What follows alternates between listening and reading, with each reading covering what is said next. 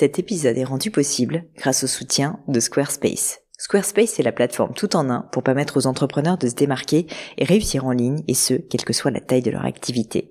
Pourquoi est-ce que j'ai choisi Squarespace comme sponsor du podcast? D'abord parce que je sais qu'ici vous êtes très nombreux à entreprendre, avoir un podcast ou un projet qui nécessite d'être valorisé sur un site web. Et que Squarespace propose des outils vraiment simples d'utilisation pour avoir un site beau, propre et efficace en un minimum de temps. Quelques exemples de fonctionnalités, des templates de sites web personnalisables et adaptatifs pour créer des sites beaux et design en un temps record, l'outil email, le nerf de la guerre pour développer votre activité et communiquer avec vos clients, ou encore leur outil SEO intégré pour émerger sur Google sans être un produit métier. Alors si vous voulez donner à votre business toutes les chances de se développer, je ne peux que vous recommander d'aller sur le site squarespace.com. En plus, Squarespace vous offre moins 10% sur votre première commande de site web ou de domaine avec le code Pauline. N'hésitez pas et rendez-vous sur squarespace.com, code Pauline.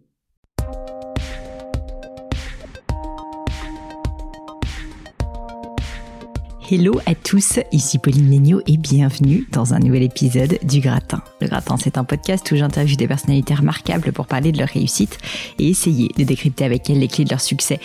On évoque, vous le savez, leurs principes de vie, leurs trucs, leurs astuces, leurs rituels, leur philosophie même. Et mon objectif, c'est de vous aider à progresser via l'aide de ces mentors virtuels et à devenir la meilleure version de vous-même. Mais passons maintenant à mon invité du jour. Pour ce centième épisode, il me fallait évidemment une personnalité très spéciale. Et pour tout vous dire, j'ai beaucoup hésité, j'ai mis énormément de temps, j'ai demandé autour de moi. Et puis finalement, après des semaines de tergiversation, un petit Covid, au passage, j'ai eu une illumination. Il fallait tout simplement que j'invite pour un deuxième round l'un des invités qui vous avait le plus marqué sur le gratin. Et cet invité, c'est Philippe Bloch. Pour ceux qui ne le connaissent pas encore, Philippe a déjà eu mille vies, entrepreneur, fondateur de la chaîne Columbus Café, auteur, journaliste, conférencier ou encore investisseur. Philippe, c'est un peu un slasher professionnel et surtout un éternel optimiste. Vous pourrez le retrouver d'abord sur son site internet philippebloch, euh, ou pourquoi pas sur son compte Instagram ou son compte LinkedIn où il est aussi très actif. Je vous mets en tout cas tous ses contacts, ne vous inquiétez pas, dans les notes de l'épisode sur le blog du podcast.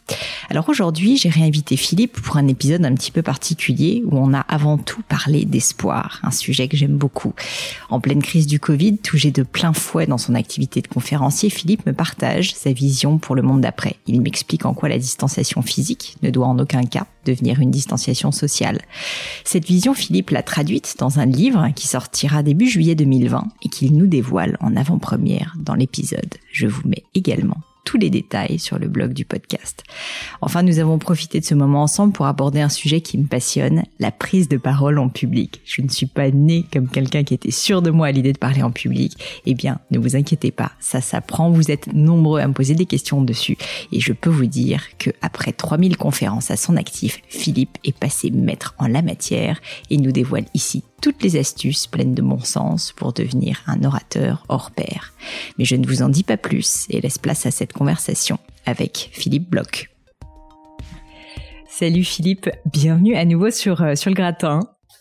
Bonjour, comment vas-tu? Eh ben ça va, ça va. On est à distance. Euh, certains vont peut-être l'entendre, mais euh, le son est plutôt pas mal. Je, je, crois. En tout cas, je suis vraiment ravie de t'avoir sur le podcast, même si on n'est pas côte à côte, malheureusement. Je suis ravi de te retrouver, Pauline. Écoute, je voulais t'inviter Philippe parce que tu sais, on en a parlé, je vais fêter mon centième épisode ensemble et je voulais le faire avec toi parce que notre conversation a été vraiment l'un des épisodes les plus partagés du podcast, euh, notamment parce qu'il est hyper positif et on connaît ton, ton optimisme légendaire. Et donc j'ai pensé que en cette période en particulier, ça serait, enfin même si la période euh, maintenant la plus dure est un peu passée, mais euh, mais j'ai pensé que ça serait forcément euh, forcément une belle revanche et donc organiser une seconde manche serait de bonne loi. C'est ce que t'appelles mettre la pression, là, dis donc. Ouais, mais non, mais non, écoute, ça c'est, Écoute, je voulais te le dire parce que ça me fait vraiment vraiment plaisir de t'avoir. Mais euh, mais du coup, si ça te va, comme t'as plein d'actu, ce que je me suis dit, c'est que cette fois-ci, on va peut-être en parler parce que la dernière fois, au fond, on a quand même beaucoup parlé de ton passé et euh, pas tellement de ce qui t'occupe euh, aujourd'hui. Donc, si ça te va, pour commencer, je voulais entrer dans le vif du sujet et discuter tout simplement de ton nouveau livre. tu m'as dit que t'en écrivais un, ou que je crois qu'il est en train d'être finalisé, si je me trompe pas. Et un truc que j'ai trouvé assez incroyable dans ce que tu m'as dit, c'est qu'en gros, t'as un peu profité du confinement, si je puis dire, pour t'enfermer pendant deux mois pendant cette période, écrire presque d'un trait. Je voulais comprendre en gros qu'est-ce qui s'était passé, qu'est-ce qui t'a poussé à nouveau, puisque c'est, je crois, au moins ton septième livre, à, te plonger dans l'écriture. Huitième livre, incroyable. Écoute, ce qui s'est passé, ce qui, est dingue, c'est qu'avec le recul, enfin, on va, raconter tout ça, mais tu te souviens d'un dimanche qui était, je crois, le 15 mars ou le 16, ah bah, je sais plus. Oui, oui, C'était le 15 le dimanche, non? C'était le 15 le dimanche, il me semble. C'était ce magnifique dimanche de printemps à Paris où euh, on savait qu'on allait être assigné à résidence euh, puisqu'on nous annonçait ça le samedi soir, tu te souviens? Et on savait qu'à partir du lundi ou du mardi, c'était cuit pour nous, sans aucune visibilité sur ce qui allait se passer. Et mm. je fais partie de ces couillons qui se sont qui sont sortis euh, profiter du soleil de Mais printemps. Bien fait. Euh, ouais, mais t'as bien fait, t'as bien fait. Je sais pas s'il faut dire ça, mais ouais, ben, je m'étais dit, mais ça, ça, tu sais, ça a beaucoup été reproché. Tu te souviens, on a beaucoup hmm. reproché aux Parisiens d'être sortis dans les parcs, sur les, les, les quais de Seine. J'ai marché pendant deux heures et demie dans Paris, ce qui m'arrive quasiment jamais. Et puis je trouvais que Paris était beau, que Paris était sympa, Paris était différent, etc. Et l'idée du bouquin est venue à ce moment-là. On se dit, mais dans quoi est-ce qu'on est en train de s'embarquer? Il se passe un truc là qu'on n'a jamais vu. On est une démocratie on nous dit les gars maintenant vous vous enfermez chez vous il n'y a pas de négociation sinon vous aurez des PV des amendes. Et je me suis dit mais tout ça va tout changer. Et, et comme en plus il y avait cette espèce d'angoisse quand même qui commençait à monter avec complètement. maladie, et puis on savait pas du tout combien de temps ça allait durer. Enfin je pense que personne à l'époque euh, connaissait du tout l'ampleur euh, ça a été quand même assez abrupt je trouve oui, et puis surtout qu'on s'embarquait dans un truc sans aucune forme de visibilité. Je crois que le, côté le plus difficile, on n'en est pas encore complètement sorti au moment où on enregistre ça ensemble, enfin on en sort très bientôt, mais euh, on, va se déconfiner progressivement, c'est qu'on ne savait pas du tout ce qui allait nous attendre. Et là, je me suis mmh. dit, et si ce truc était ce qui pouvait tout changer? C'est complètement con, mais je me suis dit, c'est, il, va se passer un truc. Il se trouve qu'une semaine après, moi j'étais confiné comme tout le monde à Paris chez moi, et puis pour des raisons personnelles un, peu un peu embêtantes parce que j'ai perdu mon papa il y a un an, ma mère est une d'Alzheimer, elle est en, dans le sud de la France, elle est assez malade et ma sœur s'en occupe et ma sœur a un peu craqué en gros une semaine après le début du confinement, donc je me je me suis expatrié de Paris dans un vol vide. J'ai pris le premier vol, ah. plutôt le dernier vol Paris-Nice EasyJet un vendredi soir avec quatre personnes dans l'avion. Euh, j'étais pas sorti pendant une semaine et là j'ai commencé à découvrir ce qui est en train de nous tomber dessus, c'est-à-dire la peur de l'autre. Non pas que moi j'avais peur des autres, mais que les autres avaient peur de moi. Mm, mm. Euh, ce que j'avais jamais vécu encore, qu'on voit tous aujourd'hui quand on se promène dans les rues. Mais c'était la première fois que je découvrais. Et puis je me suis mis donc, euh, ça fait donc 7, 5, 6 semaines, cette semaine je crois, que je suis dans le sud de la France tout seul sans mon épouse qui elle est dû rester à Paris. Euh, et je me suis dit effectivement c'est peut-être le truc, l'événement le plus transformateur ou euh, au contraire déstructurant, destructeur en fait de, de l'histoire récente et que ça va peut-être pas peine d'y réfléchir. Et eh bien, je m'y suis mis. Ça donne un bouquin qui sort le 2 juillet. voilà, c'est aussi bête que ça. non, mais attends. Euh, alors, attends, j'ai mille questions. Donc, alors, vas-y, tu peux. Concrètement, maintenant, je veux rentrer dans, je veux rentrer dans le fond parce que donc je comprends le process et je le trouve euh, assez magique en termes d'histoire. Enfin, je comprends complètement ce que tu décris. Je pense qu'on est tous passés par ce, ce, ce, questionnement, ce cheminement. Mais de là en faire un livre, du coup, quelles sont les questions que tu poses? Quels sont les sujets que tu apportes dans le livre? Si on peut en parler justement un tout petit peu en primeur. Bien sûr, bien sûr. Écoute, d'abord, ce que j'ai fait, c'est que c'est du jus de crâne. Hein. Euh, je trouve ça d'abord, je veux dire à tous ceux qui nous écouteront que c'est d'une incroyable prétention, mais qui me ressemble pas, j'aimerais leur dire, qui croient que comme ça, le mec a tout compris, au bout de deux mois, en plein truc, il sort un bouquin, etc. Mais je pense qu'on a, j'essaie d'être un petit peu le creuset de tout ce qu'on a ressenti, en mmh. regardant la télé, en ne la regardant pas, en, en, faisant cette pause absolument incroyable, en plongeant dans un, un autre usage de notre temps qu'on n'avait jamais vécu de notre histoire. Nous tous tu as beaucoup d'entrepreneurs parmi tes auditeurs qui sont des gens qui depuis toujours vont d'un train à un autre, d'un emmerdement à un autre. Et puis tout d'un coup, la vie s'arrête, les appels sont moins nombreux, on n'a plus de rendez-vous, on a moins de visibilité, on commence à s'inquiéter pour sa boîte, pour sa famille, pour son truc, etc. Et donc je me suis mis un petit peu, j'étais une éponge, j'ai lu énormément de trucs, pas de bouquins, j'ai lu tout ce que tout le monde écrivait sur ces sujets en ce hmm. moment. Et puis du coup, je me suis dit, mais au fond, finalement, on tombe tout le temps autour de pas tellement d'interrogations que ça, mais qui sont toutes profondes. C'est-à-dire, moi j'ai identifié, euh, pour ne rien cacher, il y a 14 chapitres dans le bouquin, qui sont chaque fois pour moi des choix, à mon avis, qu'on va tous devoir faire collectivement et personnellement euh, après cet épisode, qui est plus qu'un épisode, hein, mais qui est, qui est après cette parenthèse. Et en fait, c'est ça l'idée, simplement, c'est tous ces thèmes euh, de société, qui sont des thèmes sur l'économie, sur la morale, qui sont des thèmes sur la mort, qui sont des thèmes sur la, la, la liberté, sur le découragement, sur l'unité, sur les fake news, sur mm-hmm. la politique, le populisme, le danger d'une Europe avec Victor Orban dont personne ne peut avoir envie. Enfin, tu vois, toute une série de sujets de fond sur lesquels je pense que les réponses qu'on apportera vont avoir, vont créer un monde différent, j'espère meilleur. Mais en tout cas, ce qui est clair, c'est que l'avenir nous appartient et on a une occasion incroyable de le réinventer. Justement, tu aurais euh, au sein, alors euh, sans forcément, euh, tu vois, rentrer dans le détail, mais mais quand même pour que ça soit un peu plus pratico-pratique, un peu plus concret, tu aurais, un, aurais un exemple de l'un de ces 14 points que, que tu abordes dans le livre? Et, et comment justement tu l'abordes? Et quelles sont tes réflexions dessus? Bah, je, je, crois que la, la, je parlais du temps retrouvé. Il y a, il y a, il y a un chapitre pour rien de cacher qui s'appelle tout, tout, le bouquin est construit autour de quelque chose versus something else. Tu vois, un petit peu de, deux idées. Euh, un des chapitres, c'est courir après le temps versus le temps retrouvé. Ça me paraît important de de, clair. de voir ce qui s'est passé pendant cette période. Je suis absolument estomaqué du nombre de mes copains euh, qui ont découvert forcément un peu obligatoirement le, le télétravail qui n'ont aucune envie, mais aucune envie euh, de retourner à la fois euh, dans le bureau euh, parisien où ils ont vécu quasiment les 20 dernières années de leur vie, euh, dans une ambiance qui va pas forcément être très bonne tout de suite, et ils sont aperçus qu'ils bossaient beaucoup mieux, qu'ils ont réfléchi, qu'ils ont remis en cause des choses euh, dont ils pensaient jamais qu'ils allaient les remettre en cause un jour, au mm. point d'ailleurs pour beaucoup d'entre eux de repenser même leur cadre de vie. Enfin, je bah, pense que sûr.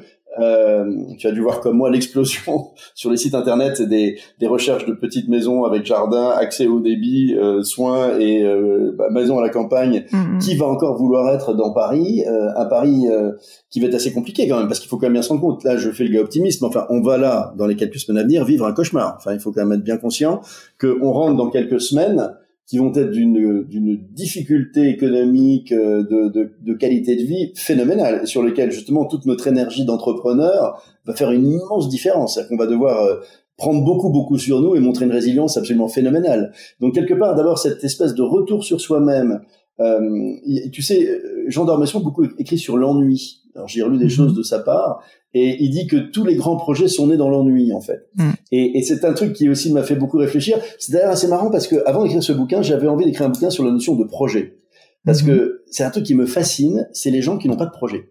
Je sais pas si tu si tu en connais. Je, je mais je suis je suis d'accord avec toi, c'est assez rigolo. Il y a beaucoup de gens qui me disent euh, parce que moi aussi je suis un peu comme enfin je, je, sans, prétention, je suis pas comme toi, mais je veux dire j'ai j'ai quelques projets quand même et j'adore avoir des projets et pour moi trouver de nouveaux projets n'est plutôt pas un problème. Mon problème c'est plutôt de le choisir et de trier.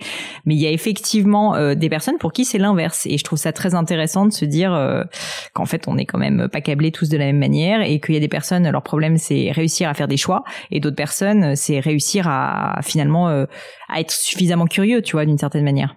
Bah, on, on, a été confronté là à un truc qui est incroyable, c'est le la reconnexion à l'éternel d'un quotidien identique euh, qu'on n'avait jamais vécu. Et tu as des gens qui vivent comme ça toute l'année. Euh, et, et, et, en fait, c'est assez incroyable de voir à quel point il y a deux façons de vivre ce type de, de, de, de parenthèse qui nous a été euh, infligé. C'est de faire fourmiller des projets, des envies, de l'énergie, euh, et je crois que c'est ça qui est en train de naître, en fait. Et je pense que quelque part, le retour de la notion de projet, tu sais bien qu'aucune boîte ne peut vivre sans un projet.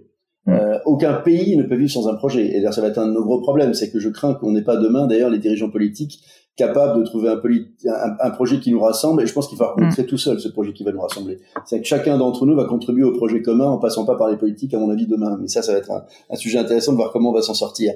Mais donc, la notion d'émergence de l'envie de projet euh, dans cette période un peu de, de, de, repos est absolument fascinante et à mon avis va générer des initiatives absolument phénoménales. Mm-hmm. Euh, il y a, y a, y a l'idée de la, évidemment, je vais pas revenir sur la mondialisation parce que on va avoir un vrai débat là-dessus quand même. Euh, est-ce que, cette crise est toujours une crise du libéralisme? C'est très con, mais c'est un vrai sujet qu'il faut qu'on traite. Parce que si on pense qu'effectivement elle vient du libéralisme, on n'a rien compris au film. Euh, et quelque part, euh, heureusement qu'on l'a en ce moment pour trouver un vaccin rapidement, euh, avec des chercheurs qui dans le monde entier sont en train de partager euh, par le cloud et l'ensemble de technologies euh, toute une série d'initiatives qui vont nous permettre peut-être de sortir plus vite de cette crise.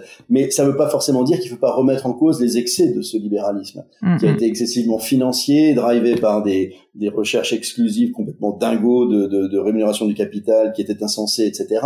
Il est clair aujourd'hui qu'on va relocaliser tout ce qui est stratégique.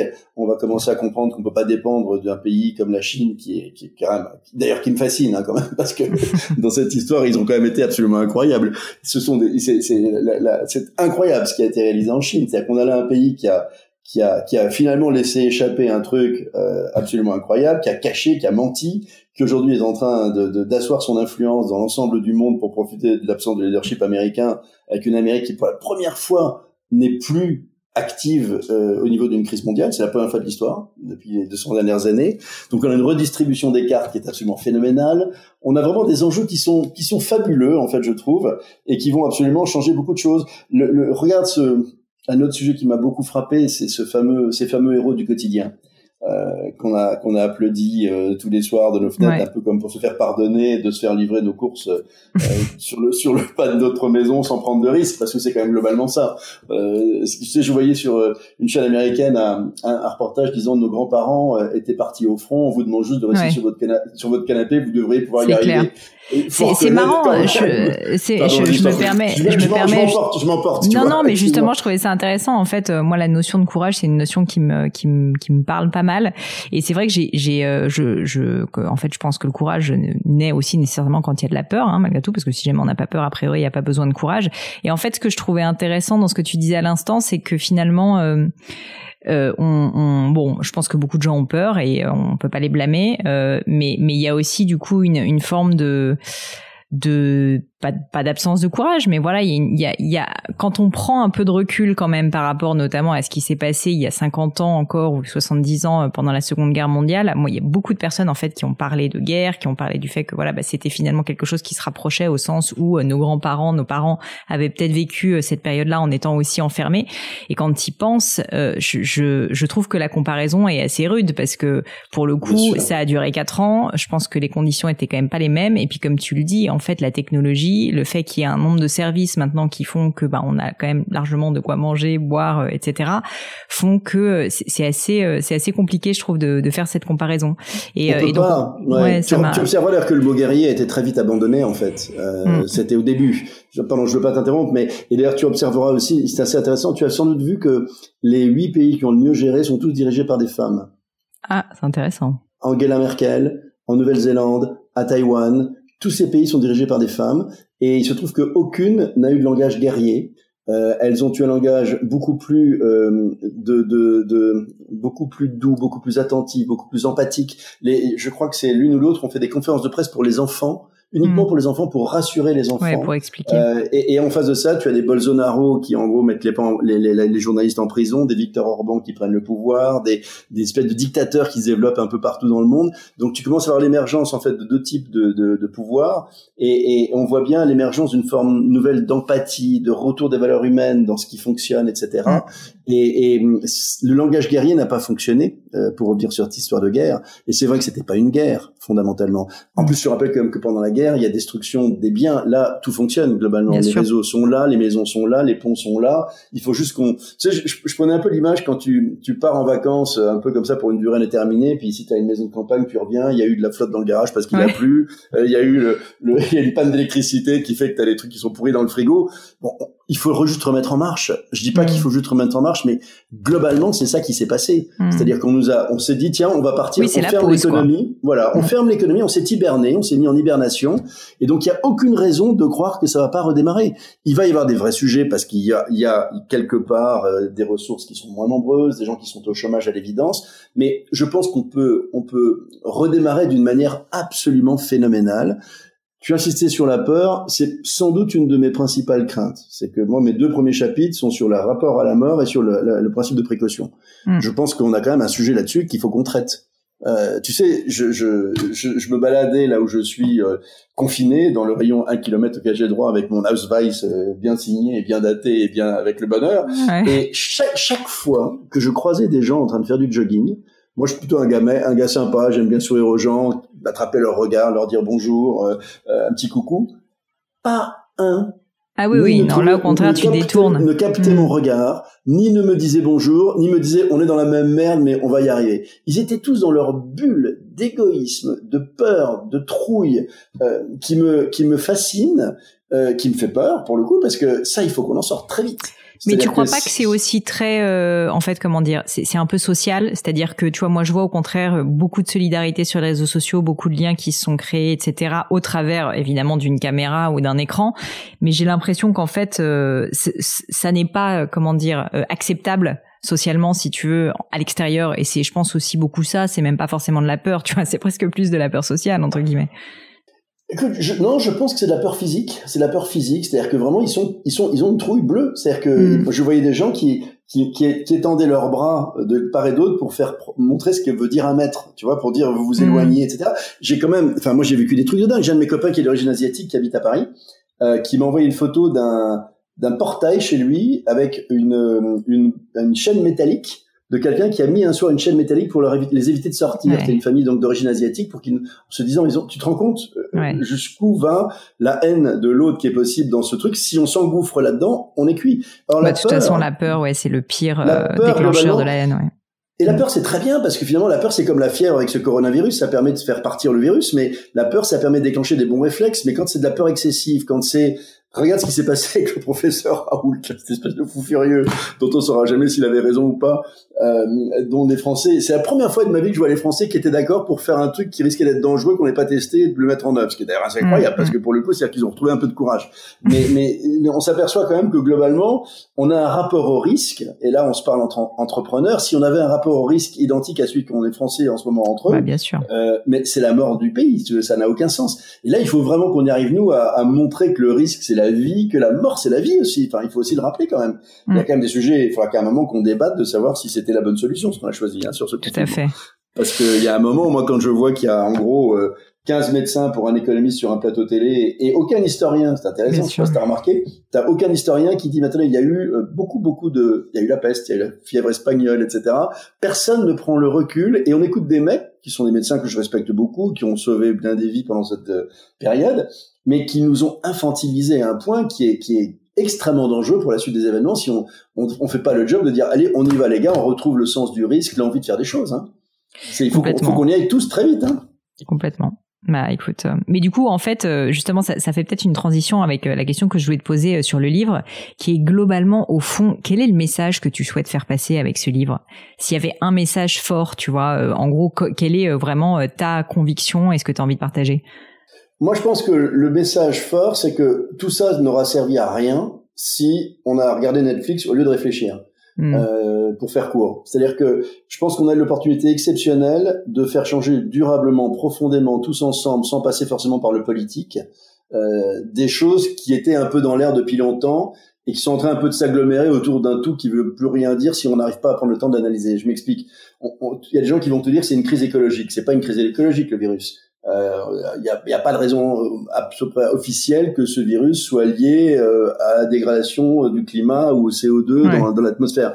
On va, on va commencer à faire des amalgames dans tous les sens. Pour autant, il y a une telle secousse. Ce qui est extrêmement intéressant dans ce qui vient nous arriver à tous, c'est que le terreau est prêt pour que les gens commencent enfin à réfléchir hmm. et agissent sur des sujets sur lesquels on, dont on parlait depuis longtemps, mais qu'on traitait pas. C'est-à-dire l'écologie en est un. La, la, la planète est en, en est un. Simplement, on est quand même les champions de dire c'est génial et de rien faire vraiment pour la préserver dans notre dans notre comportement personnel. Tu vois, je te prends un exemple. Euh, il y a un chapitre qui s'appelle décroissance versus haute croissance. Euh, moi, je veux te dire, je suis typiquement le gars et j'en ai honte qui franchement c'était j'étais pas passionné par le thème de la décroissance jusqu'à présent euh, mm. je suis plutôt un jouisseur j'aime voyager j'aime parcourir le monde j'aime acheter des trucs je, je flambe pas mais bah, j'aime découvrir des choses enfin mm. j'aime la vie et là, je me suis dit, attends, d'abord, je viens de vivre deux mois en achetant rien. Bon, non pas que j'achète grand chose, mais rien acheter à part me nourrir et me divertir un petit peu et bosser.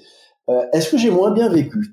Franchement, euh, pas forcément. Est-ce que euh, j'ai pas découvert dans mes placards des trucs que j'avais complètement oublié que j'avais, qui sont finalement pas mal du tout euh, et que je, dont je peux me servir? Est-ce que chaque année, moi qui comme un couillon achète le nouvel iPhone parce que je suis un peu geek et que ça m'amuse, je me dis franchement, est-ce que pour avoir quelques pixels de plus, euh, ça vaut la peine quand j'ai compris tout ce qu'il y a dans cet iPhone euh, qui dévore la planète, euh, qui peut-être je peux essayer de faire, de skipper une fois de temps en temps un iPhone pour le prendre dans trois ans ou l'acheter recyclé. Je m'étais jamais interrogé là-dessus. Hmm.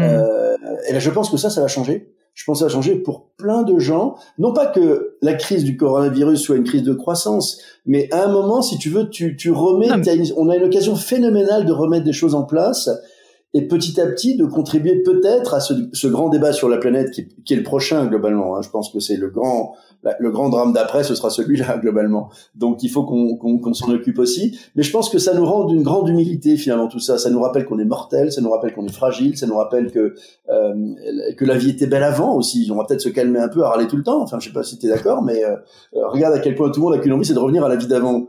Alors qu'on n'arrêtait pas de la critiquer, que les mecs, les gilets jaunes détruisaient les ronds-points, je pense qu'ils vont se calmer un peu, je l'espère, cela aussi, parce qu'il y a un moment quand même, il faut reconnaître qu'on n'était pas si mal euh, avec euh, dans la vie d'avant, la vie libre d'avant. Ça fait du bien quand même, tu vois, ça, je trouve. Hmm. Ça remet vachement les choses en place. Donc, euh, le message, puisque tu voulais que je résume, c'est sur tous les sujets de fond, est-ce qu'il va y avoir plus de ressentiment finalement que d'unité entre les Français? Parce que tu as des lignes de fracture qui s'améliorent, qui, qui, sont en train de s'installer entre les Français en ce moment.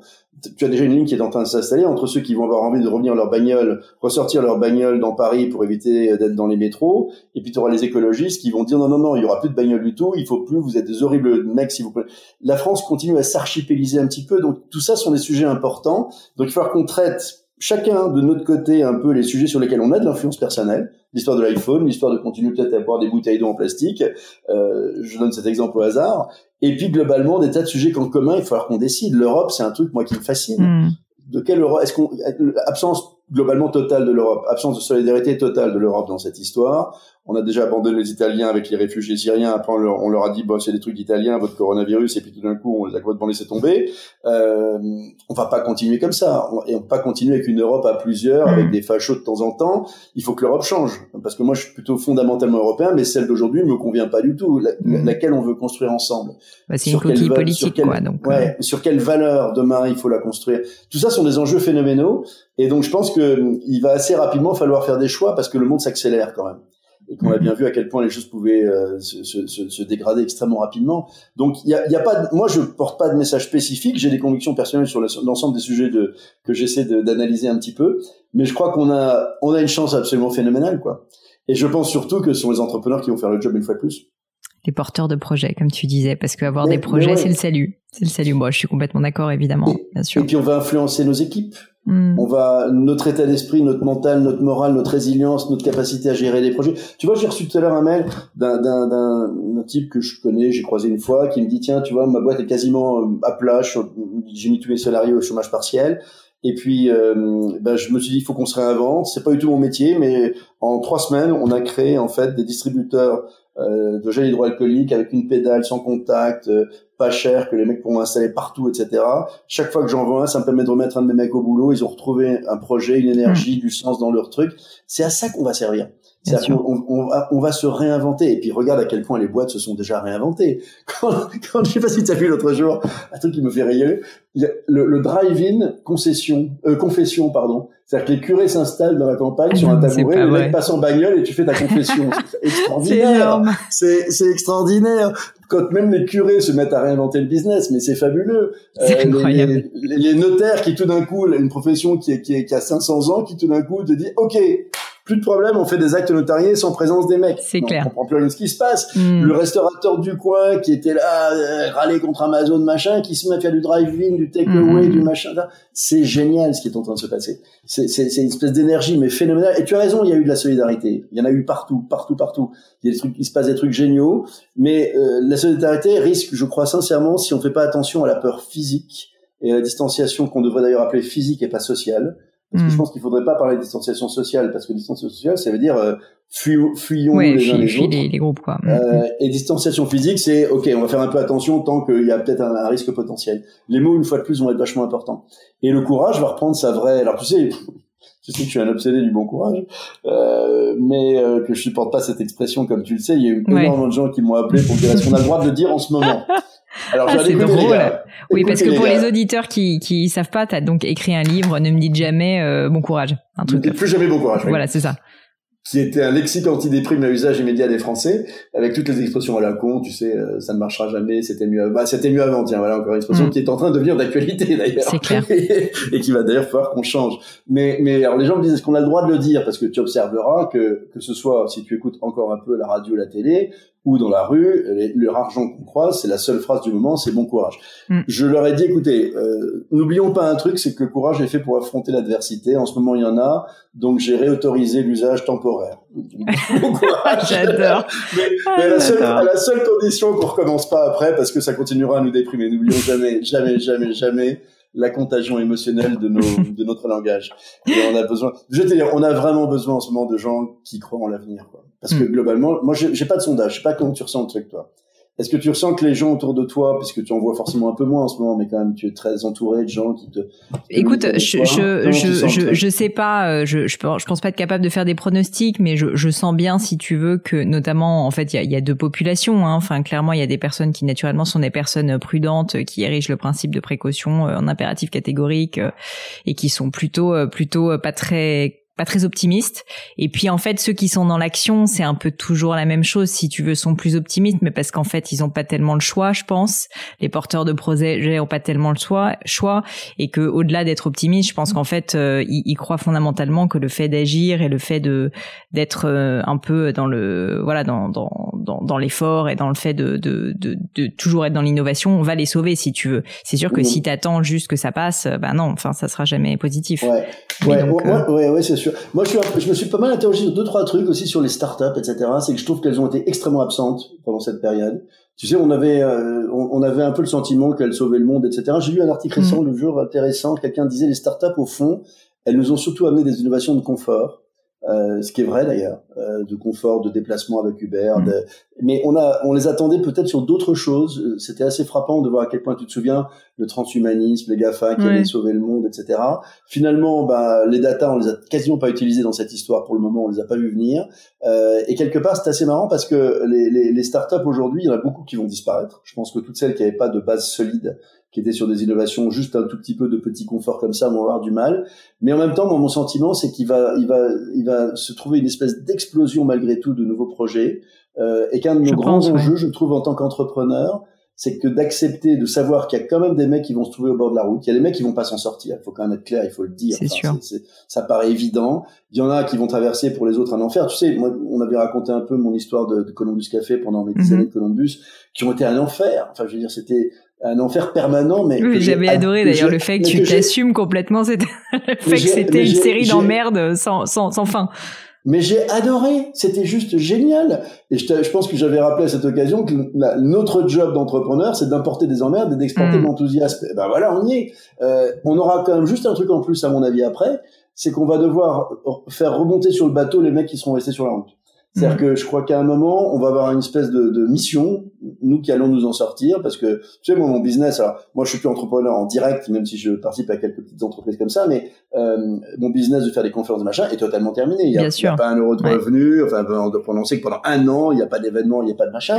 Bah, je, je, je m'interroge moi aussi. Puis il se trouve en plus, ça je te l'ai jamais dit, mais il se trouve que j'étais en train de créer une nouvelle boîte en plus à ce moment-là. Ah ça me fait chier parce que j'avais un nouveau projet euh, que je vais peut-être d'ailleurs reprendre quand tout ça sera un peu calmé. Mais euh, donc je suis loin d'avoir l'idée d'entreprendre, mais je pense qu'on aura un, un, vrai rôle de solidarité entrepreneuriale avec ceux qui seront au bord de la route quand même parce qu'ils seront là, notamment les jeunes entrepreneurs qui avaient cru à leurs rêves et qui vont se voir laminés par cette vague, euh, qui n'abandonnent pas. Tu vois, il faut surtout pas qu'on se dise moi, je crois que plus que jamais, c'est par l'esprit d'entreprise qu'on va s'en sortir, en fait. Hmm. Euh, et, et, ça, il faut qu'on le démontre, qu'on le, qu'on le démontre par des, exemples concrets, etc. Et qu'on n'oublie pas aussi, je pense, tu sais, j'en ai parlé rapidement tout à l'heure, sur les, ces fameux héros du quotidien. Moi, tu sais, ça m'a beaucoup frappé quand même, ce, ce, ce, cette mise en valeur de gens qu'on regardait pas beaucoup avant, euh, qu'on rémunérait pas forcément bien, hmm. euh, pour des raisons objectives. Pour des raisons objectives, et là aussi, si tu me demandes un peu un, un des messages du bouquin, c'est que c'est nous tous qui avons décidé euh, de, cette, de ce monde qu'on critique aujourd'hui. C'est-à-dire que si euh, on critique la mondialisation, aucun problème, arrêtons. Simplement, le PC de 1000 euros, il va coûter 4000 euros. C'est pas un, et on arrête tous d'acheter des iPhones, et etc. Quoi. Voilà, c'est pas du tout un problème. On peut le payer 4000 euros. Il n'y a aucun sujet. Simplement, qu'est-ce qu'on va pas acheter d'autre? Et, et, et, et, on peut bien sûr payer les baristas chez Columbus Café plutôt que d'être au SMIC, un SMIC et demi mais est-ce que on veut payer notre cappuccino euh, 4 euros? Tout, ça sont des choix de société majeurs mm. qu'on a fait. on a quand même en fait globalement utilisé des esclaves en Asie pour vivre de manière incroyablement bien depuis 20 ans euh, et acheter des trucs euh, pas chers livrés à notre porte en deux heures et, et, et tout d'un coup on se dit c'est pas bien. Bah oui, mais c'était un choix qu'on a fait tous. Donc à partir de là, qu'est-ce qu'on va modifier dans nos valeurs, dans qu'est-ce qui a de l'importance, quels sont les métiers qui ont de la valeur, euh, qu'il va falloir qu'on rémunère différemment, qu'on structure nos boîtes différemment pour ça? Euh, parce que je pense pas qu'il, tu sais, il va y avoir un retour de bâton génial incroyable, à mon avis, sur ces sur ces sujets-là, tous ces tous ces métiers qu'on n'a pas peine de te les décrire, hein, c'est tous ceux qui nous ont permis de vivre pendant ces quelques mois. Euh, si euh, on a dit ils sont géniaux, on s'en occupera après, et que dans six mois on dit oui, enfin maintenant faut vendre des bagnoles d'abord, donc on va peut-être commencer à penser un peu autrement, on verra mm. après. Parce que là, on en a pour 20 ans de ronds-points brûlés longtemps et, et, légitimement en plus, légitimement. Mm. Donc on a nous tous là-dessus, je pense en tant qu'entrepreneur, à repenser nos sûr, une, une, vraie responsabilité. On n'a pas, tous des boîtes avec des bacs plus 12, etc. Et euh, euh, il faut qu'on s'interroge sur quand on parle de sens, de raison d'être. Elle est là aussi la raison d'être aujourd'hui c'est demain de, de, de, de, faire mieux vivre tous ceux qui le méritent, euh, peut-être de repenser un peu nos propres rémunérations. C'est des sujets qui sont des vrais sujets de fond, tu sais, sur lesquels on, moi franchement, je dis, je, je, dis, je dis pas que l'on m'occupe pas avant, mais ça, ça m'occupe. Ouais, ça, tu, bah, c'était pas ta priorité, je comprends. Non, mais je, pense, je pense que c'est celle de, c'était celle de personne malheureusement. Bien sûr. Mm. Et je pense que c'est bien que tout ça nous arrive. J'ai bien cassé l'ambiance là. Non, pas du tout, pas du tout. Euh, mais écoute, en tout cas, tu nous fais réfléchir et c'est pour ça que bah, c'est pour ça que je t'apprécie beaucoup et c'est pour ça que je voulais t'avoir sur le gratin. Donc merci Philippe euh, de nous avoir partagé tout ça et donc euh, bah, je mettrai de toute façon le, le en tout cas le lien vers ton site puisque je pense que l'épisode sortira avant avant que le livre soit soit publié. Mais ensuite, je, je, referai une piqûre de rappel. Quand même, pour continuer sur le livre, un truc qui m'a beaucoup marqué, c'est que globalement, tu me l'as dit, hein, tu l'as écrit en à peu près six semaines, deux mois. 哎。Et, et, et, du coup, ça me ça, m'évoque vraiment euh, comme un marathon, si tu veux, parce que c'est c'est comme, euh, enfin, écrire un livre en deux mois, c'est comme de courir un marathon en deux heures, quoi. Je veux dire, il y a pas beaucoup de gens qui y arrivent, si tu veux. Donc euh, donc, je voulais que tu me racontes précisément, si ça te va, à quoi ressemblait ta journée, comment ça se passe en fait d'écrire un livre euh, de A à Z, euh, même si j'imagine il fait pas 400 pages, mais quand même. Euh, 240. Quand même, voilà, 240. Euh, et puis tu as mis tout ton cœur et toute ton âme. Donc, euh, est-ce que tu peux m'expliquer, voilà, précisément, peut-être me donner des outils, comment tu t'es organisé pour être aussi productif sur l'écriture de ce livre? Ah, je sais pas si j'ai été. écoute, d'abord, moi depuis le premier jour, je me lève à 6 heures du mat, 7 jours sur 7. Alors que j'aime qu'une chose dans la vie c'est faire la grasse matinée, donc j'aurais une grande tentation de m'y mettre enfin, de me dire bon, il y a plus d'enjeu, plus de. Et ça, tu l'as fait justement parce que tu voulais euh, te forcer à écrire le matin, c'est ça? Non, je me forçais à, à, une euh, à une discipline quelconque. Une discipline mm. d'abord une discipline ne pas sombrer. J'aime trop les séries Netflix quoi. J'aime trop Netflix non mais j'aime trop Netflix et le canapé quoi tu vois. Surtout quand je suis pas avec mon épouse qui est restée à Paris j'aurais pu faire que ça euh, sans être critiqué euh, tu vois. Donc euh, non et puis surtout parce que je, ce samedi ce dimanche après-midi au soleil qui m'a dit il faut faire un bouquin si ce que tu es en train de ressentir est en train de se passer bah essaye on verra bien en fait tu sais jamais mm. s'il y a un bouquin tu sais quand tu prends la plume au début tu sais jamais si ce que tu mm. vas écrire va avoir quelconque intérêt, tu commences un petit peu à réfléchir. Donc déjà, discipline absolue, 6 heures du matin, sans rien changer, on se couche à 1 heure du matin ou à minuit, point final, etc. Ensuite, tous les jours, j'ai bossé. Il n'y a pas une seule journée où je me suis laissé aller. Avec en plus, mm. bon, évidemment, la vie a continué. Il fallait continuer à, à, faire des conneries, à gérer le quotidien, le business malgré tout, même s'il y en a pas, il y a quand même des tas de choses à faire, etc. Bien sûr. Donc après, effectivement, tu te laisses un peu aller, tu te laisses un peu guider par des choses tu t'y mets en permanence, c'est-à-dire qu'il n'y a pas une seule journée où j'ai pas essayé d'écrire un petit peu.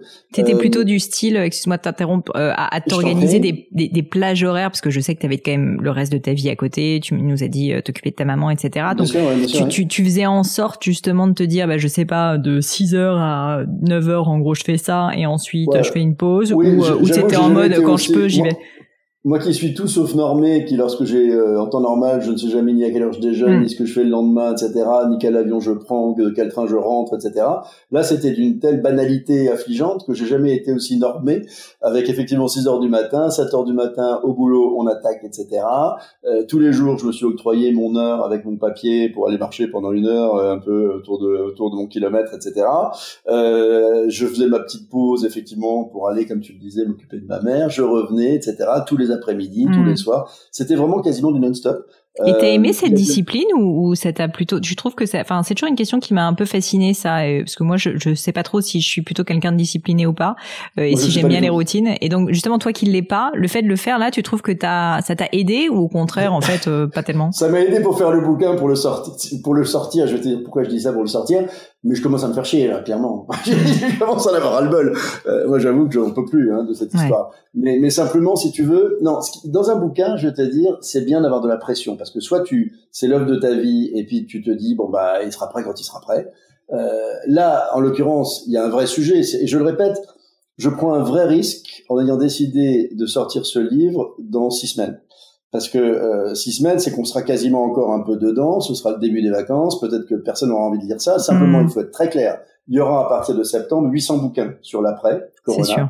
Et que, ou bien tu te dis, je serai un des 800 bouquins, ou tu te dis, peut-être que le ton que j'essaie d'amener, peut-être que le fait que je, je, je, j'y mets beaucoup de moi-même, de moi dans mes réflexions et mais la façon dont j'ai vécu tout ça et ma tonalité qui était le même, c'est le même type de tonalité que ne me dit plus jamais bon courage, tout va mal, je vais bien, ce bouquin, mhm. avec un, bien sûr de l'économie aussi dedans tu te dis bon ben voilà, tu te fous la pression. Soit il n'y a pas de bouquin, mais s'il y en a un, il faut le faire vite. Donc du coup, mm. la, discipline est acceptable. Euh, mais à titre personnel, je déteste la discipline. Enfin, c'est pas, et puis en plus, je déteste faire tout le temps la même chose. C'est ça le pire. c'est plus d'ailleurs, c'est plus ça que la discipline. La discipline, je pense que j'y arrive quand même. On est tous obligés d'être disciplinés mm. dans nos vies d'entrepreneurs contraignantes, flippantes, stressantes parfois, etc. Mais ce, cet éternel quotidien renouvelé m'est insupportable. Et, puis, hmm. et puis attends, et la privation de liberté. Bien sûr. bah, c'est surtout ça en fait. Le pire au monde. Le truc le pire au monde. Bah, oui, pour, pour quelqu'un comme toi, c'est sûr, ça doit pas être euh, facile. Et, la, patience, c'est le truc le pire au hmm. monde. Mais, globalement, ça fait du bien parce que c'est pas éternel, quoi. Hmm, Donc globalement, non, c'est une discipline. Et puis après, je vais te dire, je, je dois dire qu'il y a quand même beaucoup de gens intelligents en France qui écrivent des choses intéressantes. Il euh, faut le reconnaître quand même, même si j'avoue que ce qui, ce, sur quoi j'ai complètement décroché, c'est les médias au sens BFM TV et compagnie. qui, qui répètent tout le temps la même chose. C'est juste insupportable. C'est-à-dire que la première semaine, j'étais euh, complètement scotché avec l'écran en permanence, et après, je n'ai plus jamais regardé que deux minutes par jour pour être sûr que je ne faisais pas de, de choses illégales en sortant euh, sans, sans qu'elle ait un papier nouveau.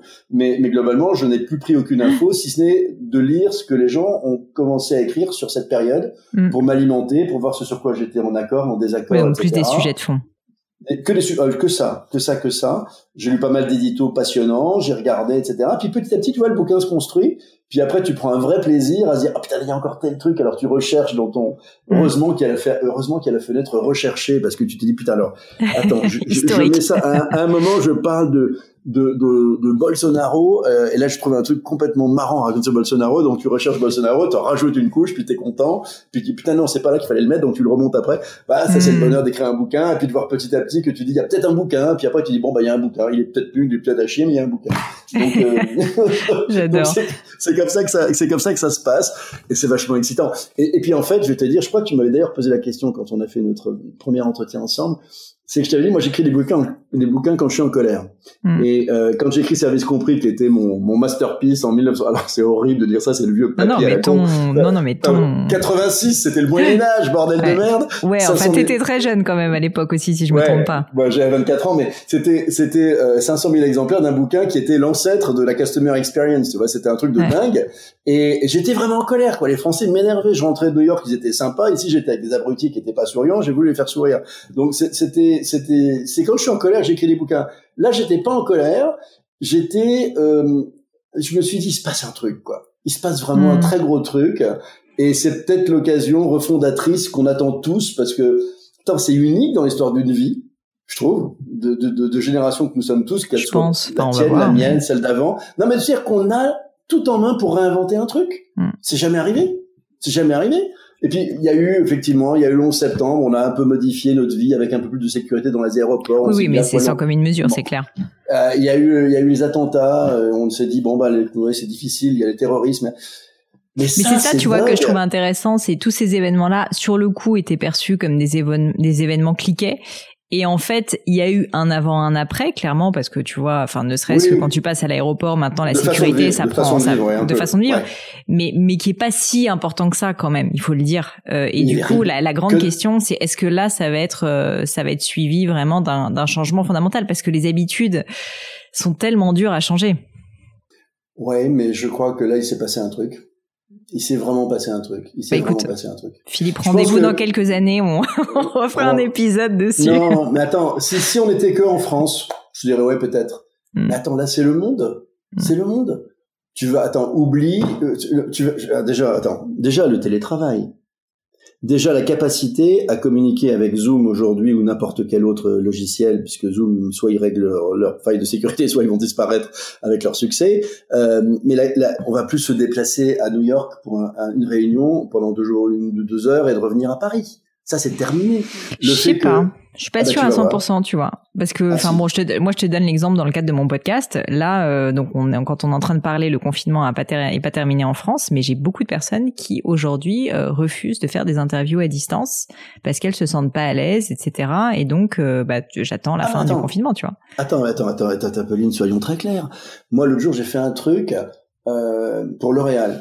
J'avais fait une conférence pour eux au mois de septembre dernier. J'ai plein de bouquins, ils sont adorables. Ils m'ont dit qu'on on a un truc pour les coiffeurs avant qu'ils reprennent. On fait une fois par semaine, deux fois par semaine, un, webinaire. Il y a 18 coiffeurs qui écoutent ce truc-là, machin, etc. Est-ce que tu peux euh, euh, venir un peu leur donner la pêche, leur dire machin, ça va y arriver, tout ça, etc. Euh, j'ai fait ça, donc j'étais comme un con avec face à mon iPhone, euh, tout seul, avec en plus des problèmes. En train de t'exciter pour motiver les gens en plus. Voilà. Attends, mais attends, mais c'est intéressant parce que justement, tu touches un vrai truc. C'est le cœur de tout, c'est l'humain. Et là, on va avoir un vrai sujet qui est génial, c'est que euh, à quel point c'est chiant ces trucs, je suis d'accord avec toi, se retrouver face à un écran avec 15 types sur des grilles qu'on se coupe au fur et à mesure. Moi, pourquoi j'aime faire des conférences parce que tu te prends les mecs, tu te les mmh. chopes, ils sont pas d'accord, tu le ressens, tu vois la, nana ou le mec dans la scène, tu dis, oh putain, celui-là, je vais me le faire parce qu'il a pas compris le truc et tu le reprends, tu parles qu'à lui sans que Et ça, c'est, c'est un truc que seul l'humain rend possible. Et ces nouvelles technologies, elles sont, elles sont géniales parce qu'entre temps, elles nous, ont quand même permis de bosser. On a continué à bosser. Le monde ne s'est pas totalement arrêté, heureusement. On a continué. Et il y a eu vraiment des choses intéressantes. Tu sais, je sais pas si tu as participé il y a quelques jours à, un truc qui s'appelait Rebound avec French Founders.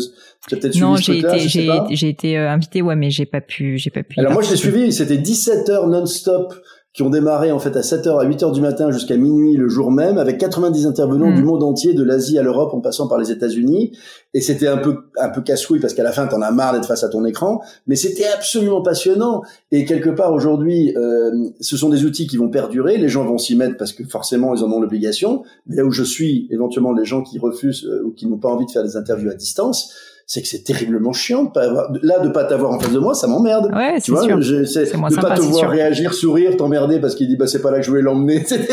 ça, ça, de toute façon, je savais avec toi, Philippe, que c'est toi qui allais gérer la conversation, donc t'inquiète pas. non mais, ça, ça m'emmerde. Moi, j'ai envie de te voir, j'ai envie de voir tes yeux, j'ai envie de voir ton masque, quoi. Tu vois, là, j'ai même mm. pas, je vois rien. Donc aujourd'hui, ces outils sont indispensables, mais vivement qu'on retrouve nos rencontres. Mm, vivement mm, qu'on retrouve, tu sais, là, tous les conférenciers du monde, tous les gens qui font métier de parler à des publics sont en train de se dire soit mon métier est mort, soit je dois le réinventer de manière virtuelle. Mais, mais ça, ça donne pas très envie. Hmm. Ni, ni à ceux qui, veulent, qui doivent délivrer des messages. Ouais, et puis même quand t'es dans le public, c'est quand même pas pareil, bien sûr. Bah, c'est franchement chiant.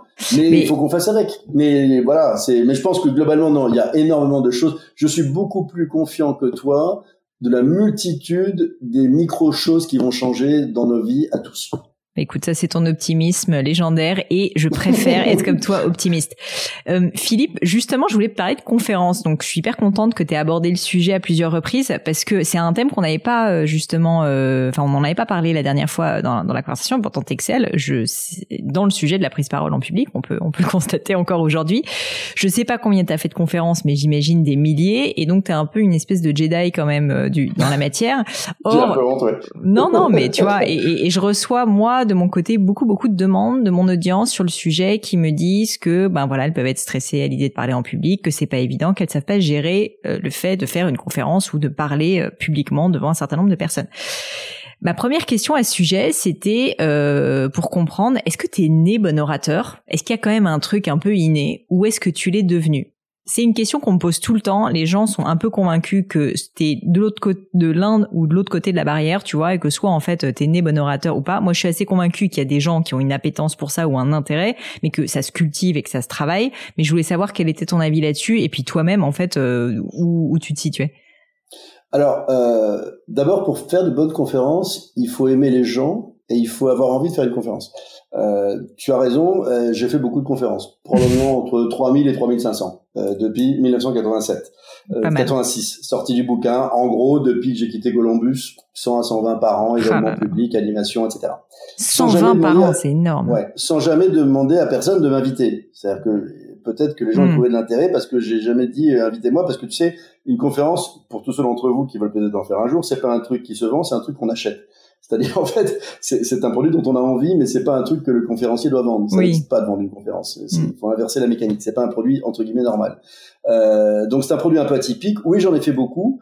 Euh, Est-ce que je suis bon? J'en sais rien pour autant. Ce que je sais, c'est que je vais te raconter une anecdote. Quand j'étais à l'ESSEC, j'avais un de mes copains qui s'appelle Bernard Spitz, qui est assez connu parce qu'il a été patron des fédérations des assurances. On encore vu cette semaine, c'est le patron des GRAC, si tu connais cette association un peu politique. Et on était tous les deux à l'ESSEC. Et euh, moi, j'étais président de la jeune entreprise de l'ESSEC et j'étais aussi président des mardis de l'ESSEC. Les mardis de l'ESSEC, c'est une association un peu comme les matins d'HEC, tu sais, mm. je crois que c'est les matins d'HEC, ouais, ouais. Euh, fait HEC, qui euh, invitait euh, une fois tous les deux mois à peu près euh, des intervenants un peu prestigieux dans l'amphi, le grand amphi de l'ESSEC pour un débat, etc. Et alors moi, je, je ne supportais même pas l'idée de m'adresser à l'assistante de, de, directeur du, de l'ESSEC, tu vois, en public, tellement j'étais, tellement j'étais, ah pas, j'étais pas, j'étais pas timide, mais je veux dire, je me prends le micro et, et, Bernard, Bernard était un mec qui, il a été vachement, il est brillant le mec de toute façon, mais il était là, il animait les débats. Alors moi j'étais le petit, le petit besogneux qui organisait le truc, euh, qui, qui, invitait les mecs, euh, qui lançait les invitations. J'étais le manager du truc et lui c'était un peu le mec sur scène. Et je me dis comment ce mec fait pour parler sur scène? Hmm. Donc c'est te dire si j'étais pas fait pour ça ah en gros. Et, et puis trois ans après, deux ans après, j'ai ma petite révolution américaine avec ma copine là-bas. Ensuite, je, je passe trois ans à l'expansion euh, comme éditeur du magazine où je passe ma vie à rencontrer des, des hmm. journalistes, des machins. Le bouquin sort et puis il se trouve qu'un matin, Bernard Darty m'appelle pour me dire voilà euh, Philippe Bloch, j'ai adoré votre bouquin, est-ce que vous voulez venir en parler dans ma boîte? Tu vois Bernard Darty qui a inventé la qualité de service, qui invente un petit, qui invite un petit jeune à la compte de 26 ans pour venir et parler qui a deux trois, qui a deux trois collaborateurs quoi. Voilà. et du coup, euh, j'ai fait cette conférence avec Bernard Darty, et puis j'ai pris mon pied, mais alors de manière incroyable. Euh, et, et j'ai retrouvé l'autre jour, ça m'a fait marrer parce que quelqu'un m'a envoyé une conférence que j'avais faite. Je, je, que j'avais 12 ans, en fait, j'en avais 26, je crois, chez Accor. Euh, juste après la sortie du bouquin, il, avait, ça avait été filmé. Alors, on n'est vraiment pas en, en 4K, euh, tu vois, en termes de qualité. Mais je me suis dit, mais quel culot j'avais à 26 ans de raconter ces conneries. Euh, et en fait, je m'aperçois que j'ai pris mon pied, quoi. Et donc, en fait, euh, je crois qu'il faut pas se forcer surtout, tu vois. C'est que hmm. est-ce qu'on peut apprendre? Oui, on peut apprendre à être moins mauvais quand vraiment on est très mauvais. Mais si, si il faut kiffer avant toute chose, quoi. Il hmm. faut kiffer, mais à mort. Il hmm. faut il faut avoir en face de toi des gens qui ont pas envie de t'écouter ni de t'entendre et qui sont pas d'accord avec toi. Mais aussi, non, mais c'est pas des conneries. Quand je te disais tout à l'heure que y a rien qui me fait plus plaisir, bah tu sais quand on a fait 3500 fois le scanning là, les gens devant toi, tu, tu sais tout ce qui se passe dans leur tête. Hein. C'est en quelques minutes, tu sais qui est avec toi, qui est pas avec toi. Et soit tu te dis bon bah ceux qui sont pas avec moi, rien à foutre, c'est perdu pour eux de toute façon. Soit tu dis oh, putain c'est vœux que je vais me faire. Tu vois et tu te dis les autres sont un peu acquis, donc, et, je vais me servir de ceux que je sais acquis contre lui pour que finalement il les emmène, il, il les ramène avec nous quoi. Et ça c'est juste génial. Donc euh, bon, ça, ça prend un peu de temps pour connaître, ça prend un petit peu d'expérience, mais mais en revanche, non, c'est un pur bonheur. Et je vais même te dire euh, que je pense que les gens me disent quand est-ce que ça va s'arrêter? Je dis le jour où j'en aurai ras le bol parce que ça se verra tout de suite. Hmm. Euh, et à partir de là, bon, même plus besoin que je fasse quoi que ce soit parce que les gens verront que j'en ai marre et que de toute façon, ils en auront bien plus marre que moi. Hmm. Donc quelque part, il faut pas se forcer. C'est un truc. Je crois pas qu'on soit né avec ça. T'as des, as des gens plus charismatiques que d'autres t'as des gens plus, charmeurs que d'autres, t'as tout ce que tu veux, mais euh, il faut aimer ça, il faut aimer convaincre, et puis il faut aimer les gens. Et justement, si, si euh, bon, on, rentre quand même un tout petit peu dans les détails euh, pratiques et dans les conseils, j'imagine je, quand même qu'en 3000, 3500 conférences, t'as as quelques petits petites choses que tu t'es appliquées à toi-même qui t'ont aidé. Alors là, la première, je retiens, c'est juste qu'il faut aimer ça et qu'il faut aimer les gens. Et je pense que c'est le meilleur conseil effectivement que tu puisses donner. Mais quand même, pour les personnes qui c'est même pas qu'elles aiment pas ça, c'est que je pense qu'elles aiment ça, mais que malgré tout, euh, tu vois, elles ont tellement peu d'expérience ou qu'elles ont peur, elles ont le trac, quoi, tout simplement. Est-ce que tu aurais quand même des, petites astuces ou des, des améliorations que toi-même tu t'es appliquées pour euh, pour essayer de progresser? Bah, D'abord, il y a des choses un peu contre-intuitives parce que je veux te dire que si je te dis que demain, alors je vais, je vais tous les faire fuir euh, tes, tes, gens qui te demandent des conseils sur les conférences parce que euh, je n'ai jamais de ma vie utilisé un PowerPoint. Enfin, c'est le truc complètement dingo. Enfin, tu vois, personne qui fait encore des conférences sans PowerPoint. Tout le monde nous doit prendre pour un, un loser absolu. Euh, oui, mais en même temps, ne pas en avoir, c'est un gros avantage, c'est que tu es obligé de capter l'attention différemment. Ouais. Et que euh, au fond, euh, tu peux en plus changer en cours de route pour rattraper le coup quand tu t'aperçois que t'es pas en hmm. train de prendre la bonne direction. Oui, si le public par exemple répond pas bien au sujet, hop, tu peux pivoter sur autre chose, ça te laisse plus de flexibilité, quoi. Et si tu es uniquement drivé par ta présentation PowerPoint où A amène à B amène à C, c'est un mode de fonctionnement qui va très bien, qui rassure énormément et qui c'est la raison pour laquelle 99% des gens l'utilisent, euh, sachant qu'ils l'utilisent extraordinairement. le premier conseil à donner pour malgré tous ceux qui l'utilisent, c'est euh, ne mettez pas dans votre slide ce que vous êtes en train de dire. Ah bah oui. Euh, le seul truc qu'il faut mettre, éventuellement, c'est euh, une illustration flashante, impactante, sympa de l'image que vous êtes en train de faire passer. Point final. Mmh. et éventuellement un chiffre s'il en faut trois ou quatre. Mais à part les chiffres, ça n'a aucun sens d'avoir un PowerPoint ou d'avoir une illustration euh, différentes, décalées, rigolotes, l'humour. Enfin, ça c'est le deuxième sujet. Hmm. Moi, je crois que ça fait quand même. Tu sais, le, je devrais pas dire ça, ça fait ridicule, mais le nombre de gens qui m'ont dit vous devriez faire du stand-up. Alors que là, je, en ce moment, j'ai pas du tout, j'ai pas senti, je leur donne pas l'impression que je suis un gars rigolo depuis une heure, mais euh, ça fait quand même dans mes interventions, on a tous mm. un peu nos trucs qui marchent bien, tu vois, qui font marrer notre public. Bien sûr. Moi, j'ai toujours utilisé l'humour, mais à mort. Il m'arrive de déconner, de me marrer, d'avoir des fous rires. Je me souviens d'avoir des fous rires, je n'arrivais plus à m'arrêter parce que je me faisais marrer, je me faisais marrer mal, je pleurais. Je me souviens d'une conférence, j'étais en larmes et les mm. mecs, ça avait créé une espèce d'hilarité générale. On n'arrivait plus à s'arrêter, c'était incroyable. Mais parce que je, je, je me marrais L'humour est important. Les messages, on les illustre uniquement s'ils sont décalés et s'ils ne sont pas un rappel de ce qu'on est en train de dire. Euh, regardez les gens dans les yeux, captez les gens que, qui sont vos, vos, soutiens, vos supporters, avant, avant d'aller convaincre ceux qui apparemment Ça, un super pas, conseil, pas envie d'être mm. là. Prenez les deux ou trois qui vous aiment bien. Ils vous envoient des tas de signaux ces trois-là. Et c'est pour eux que vous parlez au début avant d'aller chercher les autres. Euh, ne soyez pas euh, figé derrière un pupitre, ne soyez jamais assis, ne faites jamais mm. une conférence assis. Ça n'existe pas. Si on vous dit oui mais c'est la scène qui est comme ça, non, c'est pas une conférence. On peut être dans un débat, éventuellement, tu as dû en faire plein, avec mm. des façons, des desks télé, machin, etc. Ok, t'es sur ta tabouret, machin, ça va très bien, mais ça c'est pas une conférence, c'est un débat. Mm. Mais dans une conférence, on les prend au corps, quoi. On, on les, on les, on marche, on Il faut les emmener. Mm. Il faut les emmener, il faut les prendre, il faut les ramener, il faut savoir comment ils vont, il faut, il faut, il faut envoyer des signaux un peu interactifs, il faut de temps en temps dire allez, lève la main qui pense ça, machin, etc. C'est un échange et c'est là que Zoom fera jamais le job. Parce mm. que c'est c'est ça l'intérêt de l'exercice si tu veux. Cette espèce de bonheur de l'échange en fait. La conférence est un échange. Mm. c'est un truc et, et tu, tu aimerais qu'ils repartent un tout petit peu pas moins con parce que c'est extrêmement prétentieux mais ils ont juste un peu réfléchi à un truc auquel ils n'avaient jamais réfléchi avant. Et puis ils ont envie d'aller une étape plus loin sur un truc. Mm, il faut se et puis euh, et le track n'existe pas. Enfin, il existe juste on peut tous avoir un peu l'appréhension et il faut la garder mais le track ça se vend pour le coup. Je crois vraiment enfin on dit il faut avoir du talent pour vraiment avec le track tout ça c'est collège mais ça se vend ça se vend comment? Ça se vend grâce à l'habitude? Ça se c'est une décision? Tu sais tu m'avais dit la dernière fois le bonheur est une décision parce qu'il y a quand même des gens juste qui sont prostrés. Moi moi qui ai quand même beaucoup l'habitude de faire des conférences aussi maintenant j'en ai pas fait 3500 mais j'en ai fait un certain nombre c'est marrant parce que je continue quand même euh, quelques secondes avant d'entrer euh, sur scène, si tu veux, à être euh, pas main moite quoi, mais à pas être très bien. Et par contre, une fois que je suis lancée, c'est bon, je suis lancée, euh, voilà. Mais il y a quand même ce, ce petit moment quoi. Et, et, je sais que pour des personnes, c'est carrément, euh, ils ne peuvent pas. Enfin, ils arrivent pas, ils arrivent pas à passer à autre chose. Mais Pauline, ce côté-là, c'est pas du trac, c'est juste normal. Mm. C'est juste la petite appréhension. Tu vois, je n'aime pas le mot petit, mais l'appréhension qui te donne du talent, c'est tout. T'as pas, c'est, et garde-la sur. Moi, je, je l'ai toujours un peu. J'ai toujours un peu. Parce que tu as des événements plus ou moins impressionnants aussi. Tu sais bien, tu as des trucs où si tu as 20 personnes ou tu es à 5000 personnes au Zénith. Tu sais, moi, un jour, j'ai fait euh, un truc de dingue. En 92, 13, 13, en un week-end, j'ai fait trois fois Bercy. 15 000 personnes. Oh le truc, c'est un, un, réseau de vendeurs. Ils étaient 60, ah. ils étaient 45 000 au total.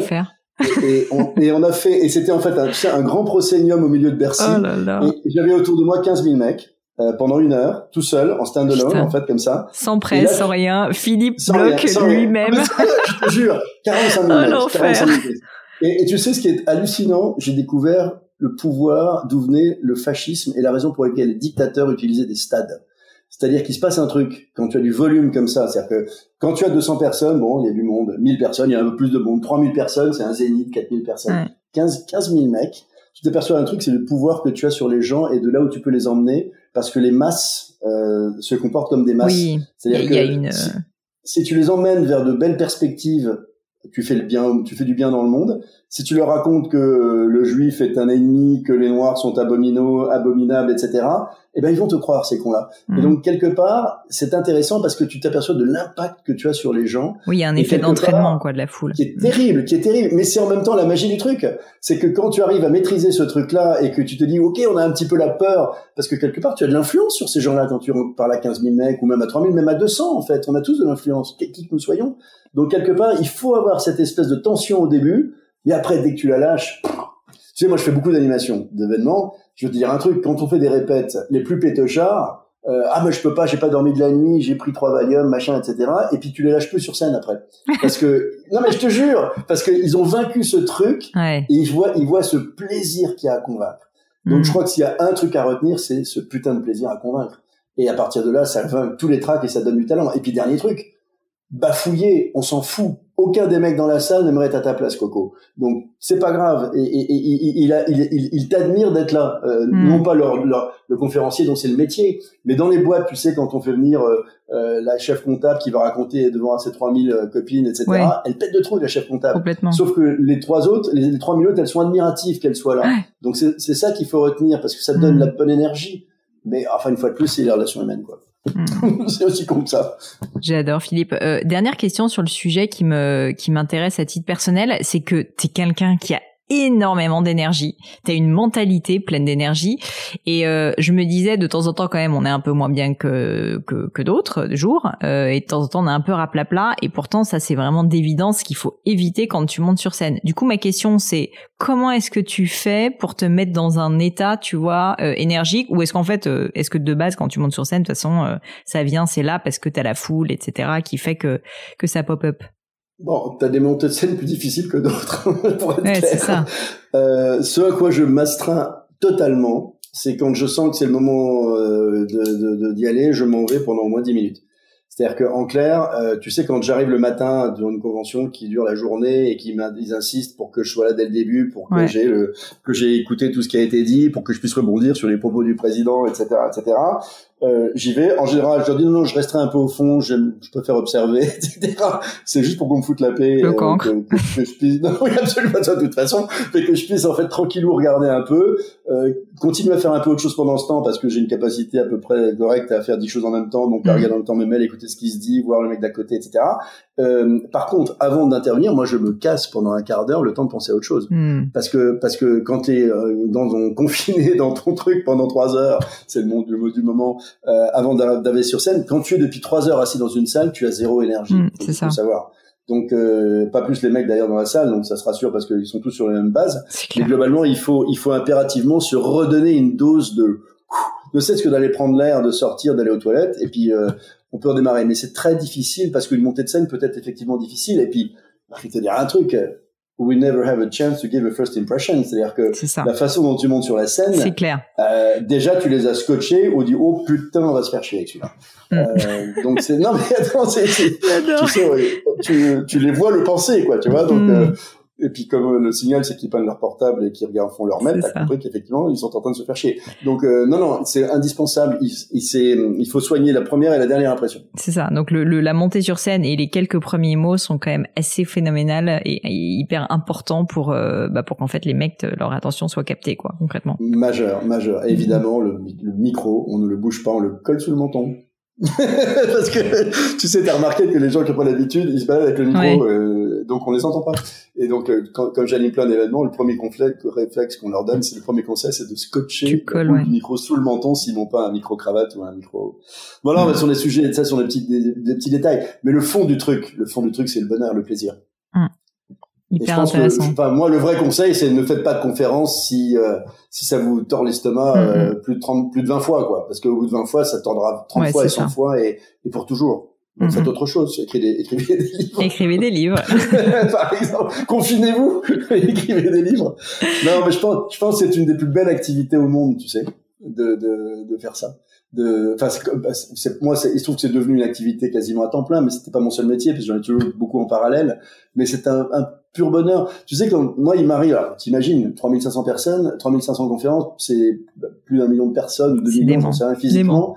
Euh, et, et, et, tout au long de ma vie je suis jamais dans une salle sans quelqu'un me raconte une histoire que je lui ai racontée il y a un an deux ans dix ans quinze ans trente ans trop drôle Euh, il me dit, vous savez l'histoire de la boîte de chocolat de Nestlé que vous racontiez là. Et moi, j'ai dit, fuck, c'est quoi la boîte de chocolat de Nestlé que le mec me raconte qu'il a marqué Toi-même, tu te rappelles pas. Non mais eh oui, bah, évidemment pas. Euh, et parce qu'en fait, si tu veux, et c'est là aussi que mon conseil aussi, c'est mettez de, mettez de vous-même dans vos conférences. Hmm. C'est-à-dire ne soyez pas que des espèces de machines qui ont bien réfléchi au sujet, etc. Mettez des vraies histoires de la vraie vie. Parce que moi, je m'aperçois que quand euh, tu fais des conférences, en, quel que soit le sujet, les gens retiennent en général ce que tu pensais pas du tout qu'ils avaient retenu. C'est-à-dire que c'est le truc qui, parce qu'il les a marqués, il a rencontré un moment de leur vie, une émotion, un truc qu'ils ont vécu, et ça l'a mis en, en, résonance avec ça. Et ça, ça a changé leur, complètement leur façon de voir le sujet. Et c'est pas ta théorie globale sur euh, l'expérience client, mm-hmm. sur le management, sur l'innovation, sur l'intelligence artificielle. C'est que tout d'un coup, tu as touché leur cœur, en fait. Mm. Et, et, en fait, c'est ça qu'il faut arriver à faire. Quand tu veux faire des speeches un peu inspirants, quoi. Sinon, si c'est juste pour effectivement dire euh, apprendre à coder, etc., c'est un autre sujet, quoi. Mais c'est pas des conférences. D'ailleurs, je sais pas si tu te rappelles, Philippe, que la première fois qu'on s'est rencontrés physiquement, c'était pendant une conférence. Tu t'en rappelles pas, puisque c'était peut-être la trois millième. Bien sûr, bien sûr, bien sûr, bien sûr, que je m'en souviens. Bien sûr. Bien sûr. Au salon des entrepreneurs. Euh, Absolument, et que j'animais en plus. Tout à fait, tout à fait. Ah, bah, bien sûr. Bah tiens, Comment, comment pourrais-je t'oublier Ah bah ça me fait plaisir. euh, Philippe, vraiment un grand grand merci pour ton temps. Euh, j'ai une non, dernière question. C'est moi qui te remercie. C'est un bonheur de te retrouver. Même J'ai vraiment ouais. Euh, J'aurais préféré avec euh, avec tes, tes yeux en face. Moi aussi, évidemment, j'aurais préféré, mais ça sera encore à refaire dans quelques années, comme ça on pourra relever les pronostics de tout ce qu'on s'est dit. Euh, juste Philippe... Les, les miens seront gagnants. Je pense, j'espère, en tout cas, j'espère. L'optimisme vaincra, même si les pandémies sont des ennemis redoutables pour les optimistes. Hmm.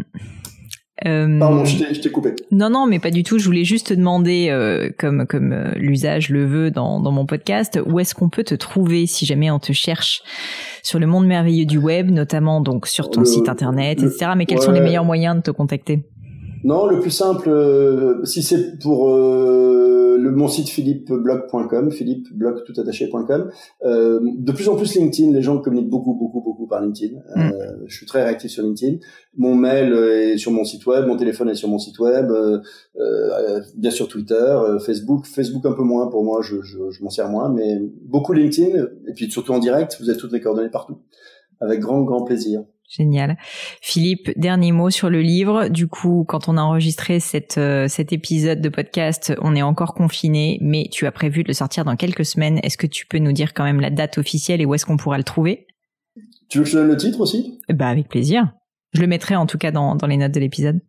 Euh, alors, on le trouvera partout, puisqu'en fait, tu sais que j'en suis l'éditeur, puisque je, ça fait quatre bouquins que, en fait, j'édite moi-même, de manière très classique, c'est-à-dire il sera en librairie, il sera partout, il sera, il sera partout. Donc, euh, heureusement que je le suis, parce que je peux te dire que dans la, bah, t'aurais jamais pu le faire dans les temps en plus, et puis surtout c'est très dur. Que dalle. Ça aurait peut-être été possible à la rentrée de fin octobre, mm. quand de toute façon on sera tous passés à autre chose. Euh, donc du coup, effectivement, euh, le 2 juillet, je, je sais pas si c'est le 2 ou le 3, mais en tout cas c'est début juillet. Euh, alors le titre. Ah. Le titre. Euh... tu sais que je me suis complètement Question. Planté, Alors attends, parce que peut-être qu'on va brainstormer ensemble, là, si j'ai bien compris. Non, non, pas... parce que je me suis complètement planté sur mon précédent titre. Je me, plutôt, j'ai eu les titres. Moi, le, ne me dites jamais bon courage. C'était un vraiment un bon titre. Les gens avaient aimé. Tout va mal, je vais bien. C'était un bon titre, etc. Service euh, Startup Academy, c'était un titre totalement crétin qui a fait que le bouquin était un échec total parce que les gens pensaient que c'était un bouquin pour créer sa startup, alors que mm. c'était un bouquin qui décortiquait l'univers des startups à l'adaptation de l'ancienne économie. Et un mauvais titre peut planter un bouquin, donc j'hésite un peu à donner celui-là. Ah. Mais en tout cas, ça résume un peu ce que j'ai tenté de te faire comprendre tout à l'heure. C'est le titre, c'est "Ce sera mieux après", sauf si on est trop con. Pas mal. C'est très Philippe Bloch comme euh, comme titre. Point, point d'exclamation. Très bien. Et donc, en gros, le bouquin vous invite à quoi? Bah, 15 choix euh, entre deux choses, deux, deux tendances. Selon les choix qu'on fera, bah, on verra bien qui a eu raison. Soit de faire les bons choix, soit d'être un peu con. J'adore. Génial. Bah écoute, je mettrai tout ça, en tout cas je le mettrai encore dans l'introduction et puis dans les, dans les notes de l'épisode. Et donc il sera disponible partout, euh, chez tous les libraires. 12 euros. 12 Euros. 12 euros en plus, parfait. Philippe, merci mille fois. Euh, je t'envoie très fort, c'est un plaisir de te retrouver. À bientôt, Philippe. Ciao. À bientôt, Pauline. Ciao, bye bye. Et voilà, fini pour aujourd'hui. J'espère que l'épisode vous a plu. Merci d'avoir passé tout ce temps avec moi. Et quelques petites choses avant de vous quitter. D'abord, si vous cherchez les notes de l'épisode avec toutes les références, bah c'est simple, allez directement sur le blog du podcast. Donc c'est www www.le-du6gratin.fr. Vous trouverez normalement toutes les infos dessus. Aussi, si vous souhaitez me contacter pour me poser d'autres questions, que je mettrai d'ailleurs peut-être un jour sur le podcast, ou me proposer de nouveaux invités, ou juste me faire un feedback, me proposer un livre, peu importe à la rigueur, et bien surtout, n'hésitez pas à le faire. J'aime bien répondre. D'être assez active sur les réseaux sociaux, et en particulier sur LinkedIn et sur Instagram, qui sont mes deux réseaux sociaux de prédilection. Donc, sous le pseudo Pauline Legno, tout attaché. C'est très simple. Dernière chose, un truc qui compte énormément pour moi, et je sais que c'est pénible à faire, mais vraiment ça compte, c'est si vous me laissez une note 5 étoiles, ou que vous parlez du podcast autour de vous, ou que vous mettez un avis. Et la note 5 étoiles, c'est en particulier sur Apple Podcast, sur iTunes. Pourquoi? Parce que c'est là qu'il y a le plus d'écoute, et avoir des notes, en fait, permet de donner plus de visibilité au podcast. Donc vraiment, vraiment, n'hésitez pas. Et si on est si nombreux aujourd'hui à écouter le gratin, euh, à faire partie de cette communauté, bah, c'est grâce à vous, et justement à toutes ces personnes, c'est plus de 3000, 4000 personnes qui ont à chaque fois pris le temps de mettre des notes. Donc ça m'aide beaucoup et merci à eux. Comme à chaque fois, vraiment un grand, grand merci de m'avoir écouté jusqu'ici. J'espère que l'épisode vous a plu et je vous dis à très bientôt.